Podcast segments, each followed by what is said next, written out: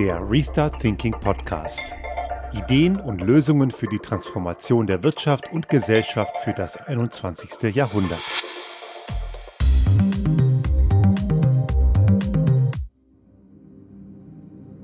Dies ist die Folge 146 und damit die erste des Jahres 2022. Und ich hoffe sehr, dass Sie alle da draußen einen schönen Jahreswechsel hatten und ich wünsche Ihnen gerade insbesondere hinsichtlich der Tatsache, dass wir noch immer in dieser ziemlich nervigen Pandemie stecken, ganz viel Gesundheit und alles Gute für das neue Jahr. Aber auch in diesem Jahr werden uns die Themen, befürchte ich, nicht ausgehen. Und es ist ja auch grundsätzlich sehr spannend, sich mit den vielen Einflüssen und tagesaktuellen Themen zu beschäftigen. Und ich muss zugeben, in den meisten Fällen fällt es mir nicht so wahnsinnig schwer, ein wochenaktuelles Thema zu finden. Und es gibt jetzt heute einen Themenschwerpunkt, der mich schon eine Weile beschäftigt. Allerdings in den letzten Tagen vor Ende des vergangenen Jahres 2021 hier in den österreichischen Medien besonders bekannt wurde, nämlich der ehemalige Kinderkanzler Basti Kurz tritt ja eine Stelle in einer Managementposition bei einem sehr dubiosen, fragwürdigen Unternehmen an, nämlich ein Unternehmen, das sich Palantir nennt und von einem deutschstämmigen US-Amerikaner Peter Thiel gegründet und geführt wird. Der hat ein sehr eigenartiges Verständnis von dem, was Freiheit ist, aber ich möchte, bevor wir zu dieser Problematik kommen, einen kleinen Exkurs nochmal dazwischen schieben zum Begriff Freiheit und wie er in verschiedene Varianten genutzt und man muss auch fast sagen missbraucht wird. Der Begriff Freiheit steckt ja im lateinischen liberalis oder liber, das ist ja eben das Freie. Und wie man natürlich jetzt schon an diesem lateinischen Wortstamm recht gut erkennen kann, geht es da um Begriffe wie Liberalismus, der ist gemeinhin geläufig, aber auch Libertarismus. Diese beiden Begriffe klingen relativ ähnlich, aber sie meinen doch was grundweg unterschiedliches. Liberalismus ist einer der Grundpfeiler unserer Demokratie, während Libertarismus ein sehr radikaler, man muss schon fast sagen fanatischer Ansatz ist. Und dieser besagte Peter Thiel, dieser Palantir-Gründer, und der ist ja vor einigen Jahren schon als Mit-30er durch den Verkauf von äh, PayPal, wo er Mitgründer war, damals auch mit Elon Musk zusammen, schon stinkreich geworden und der hat dann weiter dubiose Machenschaften getrieben. Und dubios deswegen, weil er hat, äh, er, er zählt sich selber als Vertreter zum, des Libertarismus. Libertarismus ist im Gegensatz zum Liberalismus ein Konstrukt, ein Gedankenansatz, der jeglichen Staat ablehnt. Und zwar richtig ablehnt. In der Welt des Libertarismus kommt Staat faktisch oder komplett gar nicht mehr vor. Der Liberalismus sieht durchaus ein Ordnungsprinzip des Staates, wenn es auch dort unterschiedliche Ausprägungen dieses Ordnungsprinzips gibt. Also schauen wir ganz kurz auf den Liberalismus, der, den kennen wir so mehr oder weniger. Und dort äh, haben Sie sicherlich schon in dieser Podcast-Reihe und auch in anderen Publikationen ich habe ja vor kurzem auch gerade was über das Ende des Neoliberalismus im Forum CSR publiziert. Das ist ja ein Begriff, der sehr geflügelt ist, der auch oft als Wirtschaftsliberalismus oder sogar marktradikal bezeichnet wird. Also dass der Markt grundsätzlich alles regelt, aber der Staat durchaus für ein paar Grundelemente weiterhin verantwortlich ist. Sowas wie Bildung, Grundversorgung und so weiter. Beim Libertarismus kommt sogar das nicht vor. Dazu kommen wir gleich. Dieser Neoliberalismus, eben abgeleitet aus eben diesem typischen Wirtschaftsliberalismus, da gibt es so die einschlägigen Vertreter wie zum Beispiel Josef Hayek, ein österreichischer Ökonom, der das in den 50er Jahren mal auch begründet hat. Das sind so diese Denkschulen des freien Marktes und der Staat und die Gesellschaft hat diesem Markt zu dienen. Die sehen also durchaus die Wirtschaft als ein übergeordnetes Element, also der Teil, der die wirtschaftliche Prosperität und damit den gesellschaftlichen Wohlstand sichert. Und dadurch hat die Wirtschaft auch eine gewisse besondere Priorität in dieser Denkweise. Ich habe vor einigen Wochen mal mit einem typisch neoliberalen Vertreter bei einer Veranstaltung in Berlin gesprochen. Na, einige Wochen ist gut, es ist schon ein paar Monate her. Es war ein zehnjähriges Jubiläum einer meiner Kunden.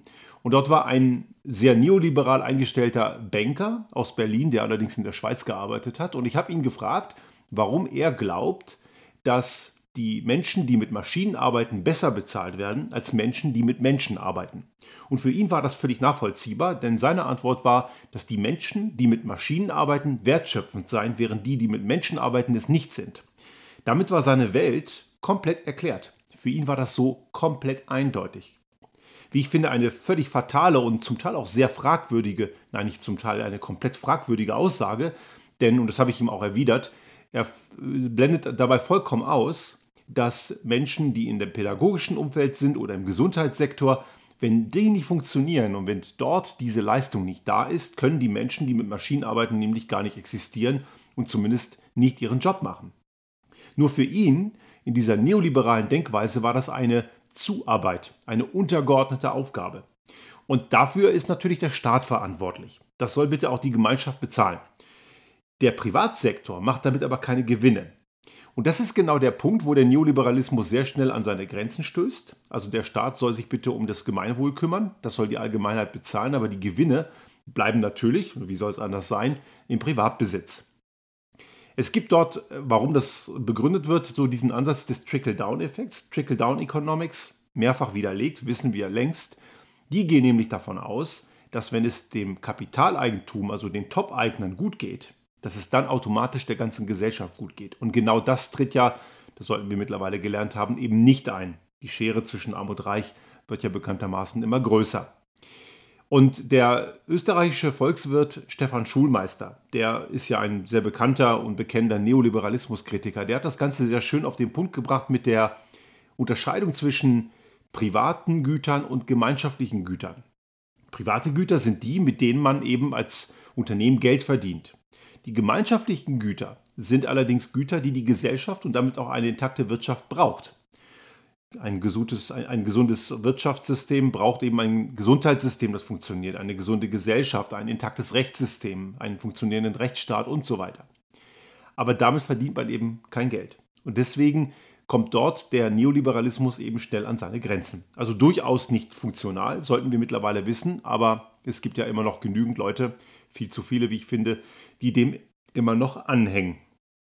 Eine weitaus bessere Variante im Bereich des Liberalismus ist der, der Liberalismus, den wir als soziale Marktwirtschaft bezeichnen, der, der Ordoliberalismus auch genannt. Die soziale Marktwirtschaft speist sich daraus, also eine, eine, ein, ein Wettbewerb am Markt mit marktwirtschaftlichen Regeln, aber mit Grenzen.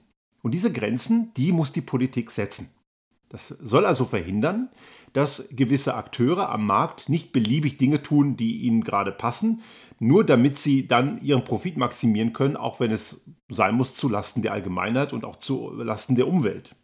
Ich habe mal in unserem Videoformat Restart Thinking Focus dazu mal zwei Folgen gemacht mit den Irrtümern des Neoliberalismus im Kontext der Klimakrise und auch was eine wirkliche Marktwirtschaft bedeutet. Ich verlinke das dann später auch nochmal in den Show Notes. Aber dieser Liberalismus ist in einem demokratischen Grundkonsens eben vorhanden, in welcher Form auch immer. Und das kann man ja und soll man auch kontrovers diskutieren. Ich habe dazu eine sehr klare Position. Die Hörerinnen und Hörer dieses Podcasts kennen die sicher. Und wenn Sie die eine oder andere Aussendung und auch Publikation, wie eben die beschriebene jetzt gerade im letzten Jahr noch im Forum CSR, wo ich über das Ende des Neoliberalismus einen, ein Essay geschrieben habe, die werden die kennen. Dieser Libertarismus, der geht jetzt noch sehr viel weiter. Und ich habe das schon angedeutet, denn der negiert ja komplett die Notwendigkeit eines staatlichen Systems. Und auch dieser Libertarismus ist nicht so ganz klar greifbar. Außer dass es eben den Staat nicht braucht, gibt es dort immer noch verschiedene Lager. Man kann das nicht so richtig differenzieren, aber man muss es. Ganz grob kann man so drei Lager erkennen. Einmal den anarchischen Kapitalismus, diesen Anarchiekapitalismus, wo Kapital alles regelt. Also der, der viel hat, schafft an im Grunde genommen nichts anderes als die extremste Form der kapitalgetriebenen Egomanie. Und diese Leute gehen sogar davon aus, dass so eben Sicherheit, Gesundheit, auch die Bildung komplett privat finanziert und erledigt werden kann, also privat auch durch Gewinnorientierung umgesetzt werden kann. Da braucht es überhaupt gar keinen Staat. Natürlich komplett illusorisch, aber es gibt Leute, die sind davon überzeugt. Und dann gibt es noch einen linken Libertarismus. Kann man sich nicht vorstellen, aber auch das gibt es. Auch dort wird die freie Entfaltung der persönlichen Freiheit ohne staatliche Regularien als Grundlage gesetzt, nur dass der Zugang zu den notwendigen Ressourcen gemeinschaftlich geregelt ist. Das heißt, man kann Ressourcen nicht einfach so nutzen, wie man will. Man muss eben, wenn man viel davon nutzt, eben auch der Gemeinschaft eine entsprechende Kompensation zahlen. Also eher durchaus dieser hehre Ansatz, dass natürliche Ressourcen, die ja nicht unbegrenzt vorhanden sind, allen gleichermaßen zur Verfügung stehen. Und dann gibt es den rechten Libertarismus oder auch Paläolibertarismus, aus dem kommt das heraus. Das ist eben die, dieser Libertarismus kombiniert mit der konservativen Kulturkomponente. Eben in rechtsextremen Kreisen sehr weit verbreitet, die also diese, diesen Freiheitsgedanken über alles stellen, aber nur innerhalb einer entsprechenden kulturellen Identität. Identität, identitäre Strukturen ist ja nichts anderes als Ausländer raus, nur eben in weniger plump klingend. Aber das ist genau das, was man auch gerade in Rechtsextremen in diesen identitätsideologischen Kreisen hat. Ganz klassische Vertreter dieses rechten Populismus sind eben Typen wie Donald Trump oder auch eben generell so die Republikaner in den USA, die eben durchaus äh, diesen Ansatz haben. Aber das kreuzt sich zum Teil auch eben mit diesem äh, kapitalismusgetriebenen Anarchie. Aber in Summe ist dieser Libertarismus eben sehr fundamentalistisch ausgelegt. Es soll eben in deren Welt kein Regulativ mehr geben, weil das würde sich alles selber regulieren, getreu dem Motto, wenn jeder an sich selbst denkt, ist dann alle gedacht. Aber wir sollten es nach einigen Jahrtausend Menschheitsgeschichte doch eigentlich mal gelernt haben, dass genau das nie funktioniert. Denn wenn jeder nur an sich selbst denkt, ist das Ergebnis logischerweise Anarchie und dann gewinnt immer der in dem Moment Stärkste. Und das führt unweigerlich dazu, dass es Konflikte gibt. Und Konflikte, die können entsprechend auch zu kriegerischen Auseinandersetzungen ausarten. Das hat es alles gegeben in der Menschheitsgeschichte. Hätte man eigentlich mal lernen können, aber ich glaube, einige haben das bis heute nicht gelernt. Damit ist dieser Libertarismus eigentlich schon erledigt. Aber es gibt trotzdem Leute, die dem hinterherlaufen, weil sie sich selbst und auch persönlich daraus etwas versprechen. Und dieser besagte Palantir-Inhaber und Gründer, der im Übrigen auch ein großer Fan von, Mike, äh, von, von, von ähm, Mark Zuckerberg ist, dem Facebook-Gründer und äh, Inhaber und auch der sitzt, der, der Thiel sitzt auch heute noch im Aufsichtsrat von Facebook und Facebook ist ja auch ein sehr dubioses Unternehmen. Also dieser Mann hat anscheinend eine Affinität zu dubiosen und fragwürdigen Geschäftsmodellen. Und es wundert mich nicht, dass äh, einer wie Herr Kurz da sich sehr wohl fühlt. Ich glaube, dass ihm das sehr wohl behagt und wir erinnern uns auch vor einigen äh, Monaten noch, vorletztes Jahr oder vorvorletztes Jahr, auch einer wie Donald Trump hat ja einen Sebastian Kurz immer super gefunden. Und wenn man von Donald Trump gelobt wird, sollte einem das eher die Alarmglocken schrillen lassen. Aber ich glaube, das hat Herrn Kurz ziemlich geschmeichelt. Und äh, dieser Herr Thiel ist auch ein Berater von Herrn Trump gewesen. Und er unterstützt ihn auch heute noch. Er hat sich im Kontext der Pandemie an ein paar Punkten durchaus von Herrn Trump distanziert. Aber er ist immer noch ein großer Geldgeber dieser GOP, der Grand Old Party, also der, der Republikanischen Partei in den USA. Und genau dieser Umtriebe. Aber Herr Thiel geht noch einen ganzen Schritt weiter. Herr Thiel ist eben auch einer, der durchaus die Ansicht vertritt, dass Demokratie keine tolle Sache ist. Und er mag auch sowas wie Wettbewerb nicht. Marktwirtschaft findet er ganz, ganz blöd. Nach seinen Aussagen ist das was für Loser. Also er ist durchaus, und er bezeichnet sich selbst durchaus als libertär, aber er geht noch einen Schritt weiter. Er möchte selbst derjenige sein, der sagt, wo es lang geht. Er gehört also noch zu dieser Gemeinde von Tech-Sektierern, die der Ansicht sind, dass ein paar wenige Tech-Typen, so wie er oder Zuckerberg und auch vielleicht ein paar andere, die ja in Summe tendenziell eher liberal eingestellt ist im Kontext von Liberalismus und Demokratie orientiert. Das Silicon Valley tickt ja tendenziell pro-demokratisch in den USA. Aber es gibt eben eine gewisse Quelle von Leuten, die das ablehnen und die die Demokraten noch verachten und eben diese autoritären, libertären Strukturen haben. Und die meinen, dass sie alleine wissen, was gut für die Welt sei. Und das ist eben so ein bisschen so zurück in, die Zeit des Absolutismus vor der Aufklärung und vor der Renaissance. Mittelalter. Also damals war es die Kirche, eben sehr stark eben noch präsäkularisiert, die also Kirchenfürstentümer, äh, kirchengetriebene äh, sakrale Strukturen, die eben das Fegefeuer beschworen haben und dadurch auch ihre Macht gesichert haben. Sie haben alleine festgelegt, was gut und richtig ist und heute ist es nicht mehr Kirche, heute ist es Technologie.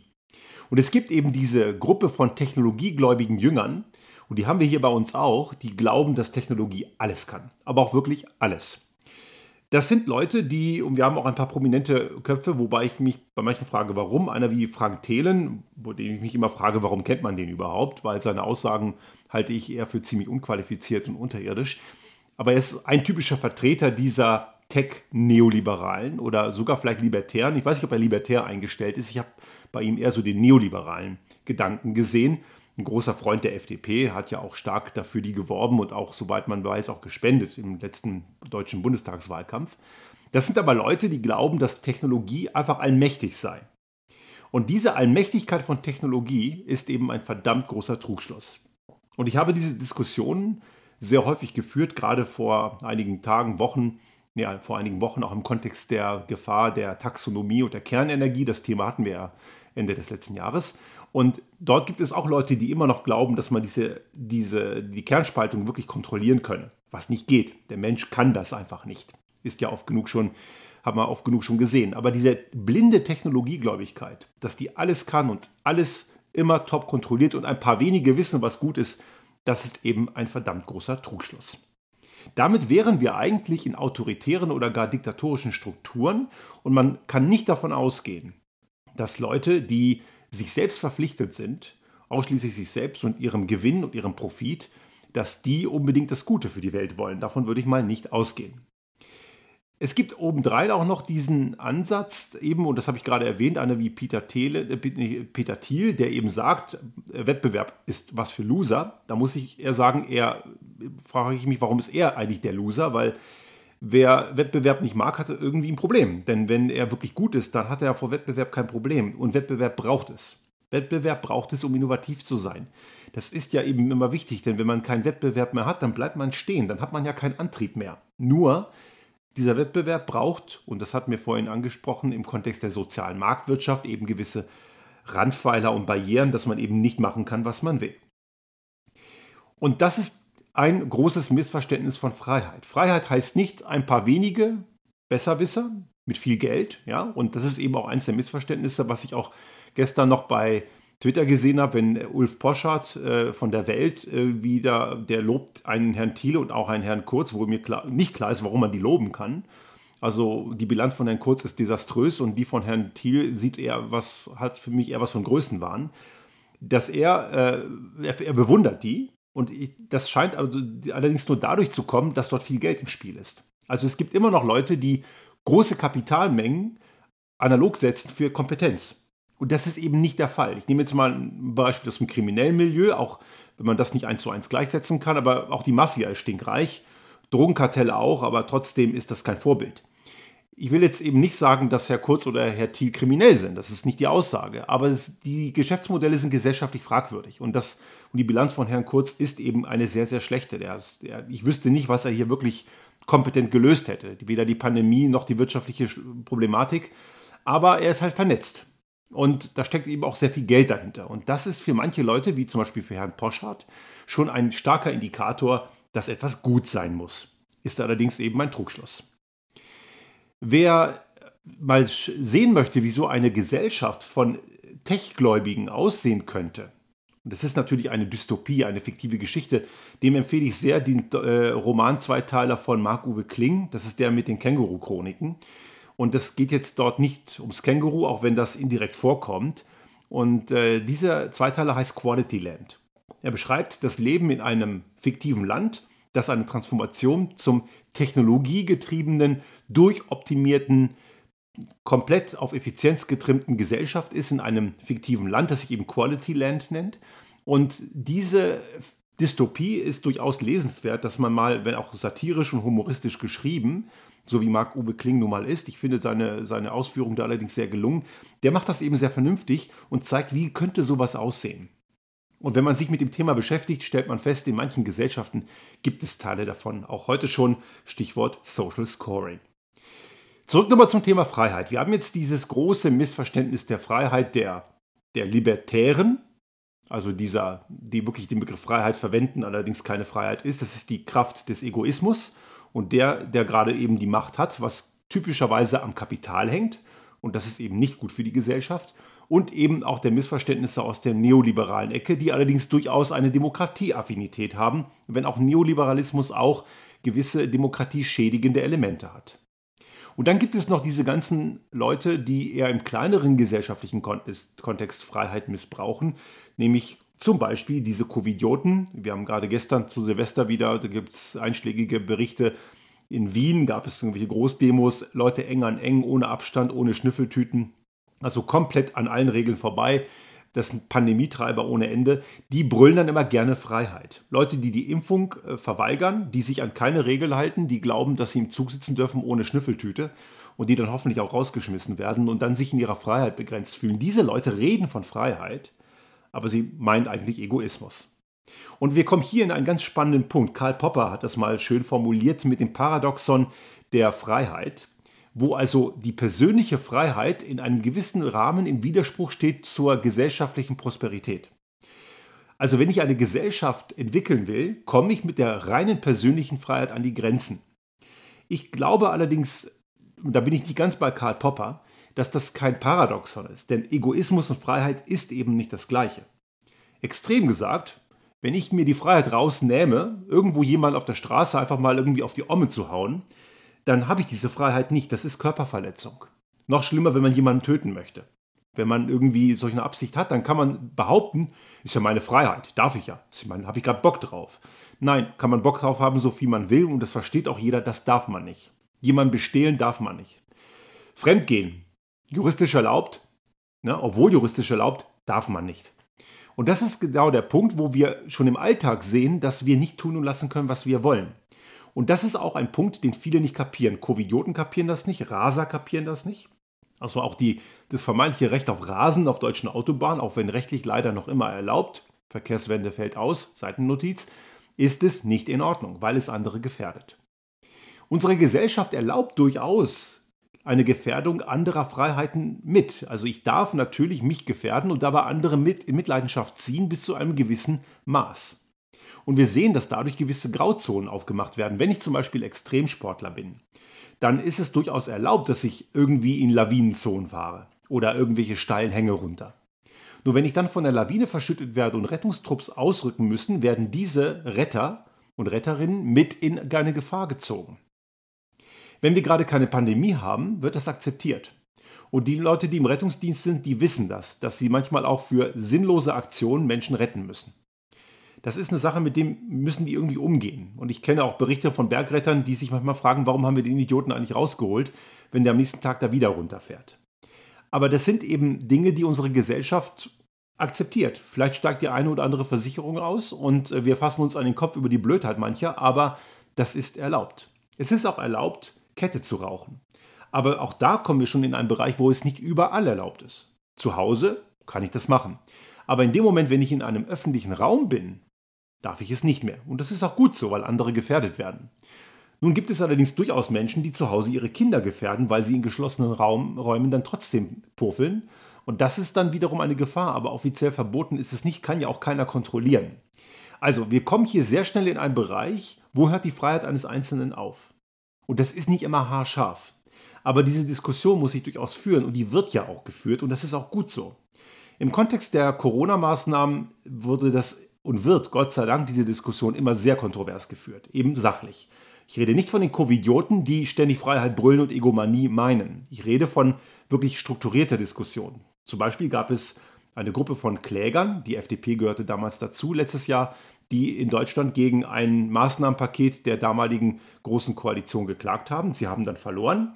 Und einige, die äh, pro Klage waren, auch einige Bildredakteure, da gibt es eine Redakteurin bei LinkedIn, die da immer ziemlich viel Blödsinn raushaut, die hat sinngemäß gesagt, dass das Verfassungsgericht, weil das Verfassungsgericht hat die Klage abgewiesen, hat also der, den Maßnahmen Recht gegeben. Und äh, die war dann völlig empört und behauptete, das Verfassungsgericht würde die Verfassung nicht schützen, weil ihr das Ergebnis nicht gefiel. Das zeugt allerdings eher von einer wirklichen Inkompetenz und einer Ignoranz für Verfassungsorgane. Auch da ist es genau so, dass Entscheidungen von Gerichten einem ja nicht unbedingt immer gefallen müssen. Aber man muss sie eben akzeptieren. Ich habe damals auch nicht verstanden, warum das Verfassungsgericht in Deutschland den Verbotsantrag gegen die rechtsradikale NPD abgewiesen hat mit der Begründung, die sind ja gerade nicht gefährlich, auch wenn sie verfassungsfeindlich eingestellt sind, aber die haben sie halt nicht verboten. Mir als Nichtjurist erschließt sich die Logik nicht. Aber das muss ich auch nicht. Das äh, muss ich aber trotzdem erstmal akzeptieren. Und es ist dann einfach rechtlich anscheinend so korrekt. Und ich vertraue darauf, dass die Richterinnen und Richter am Bundesverfassungsgericht ihren Job richtig machen. Also Freiheit ist ein sehr breiter Begriff. Es gibt gewisse Bereiche wie eben die Libertären oder die Covidioten, oder äh, Leute, die eben generell andere maßlos gefährden, die können sich nicht auf Freiheit rausreden, auch wenn es zum Teil im Namen steckt. Auch wenn es dann ein Etikettenschwindel ist. Etikettenschwindel gibt es ja viele. Also nur weil ein Begriff so ist, wie er ist, heißt es ja nicht, dass der Inhalt stimmt. Und es gibt natürlich trotzdem viele Grauzonen, wo man gucken muss, wo Freiheit aufhört. Es ist völlig legitim und ich wünsche mir diese Diskussion und ich finde sie auch immer sehr gut, wenn sie sachlich und fakten- und evidenzbasiert geführt werden. Und deswegen schließe ich jetzt hier auch wieder Extremisten, Fundamentalisten und zum Beispiel auch diese ganzen Corona-Leugner auf diesen Demos einmal alle aus, weil das ist nicht fakten- und evidenzbasiert. Wenn wir auf dieser Basis auch Freiheitseinschränkungen, die wir in den letzten zwei Jahren massiv zu ertragen hatten und haben, hinterfragen und auch kontrovers diskutieren. Das passiert auch und das ist gut so. Aber wir müssen uns immer darüber im Klaren sein, dass es einige gibt, die den Begriff Freiheit für ihre auch gefährliche und ziemlich menschenverachtende Agenda zum Teil missbrauchen. Und wir müssen aufpassen, wer wirklich Freiheit sagt und wem es wirklich ernst damit ist.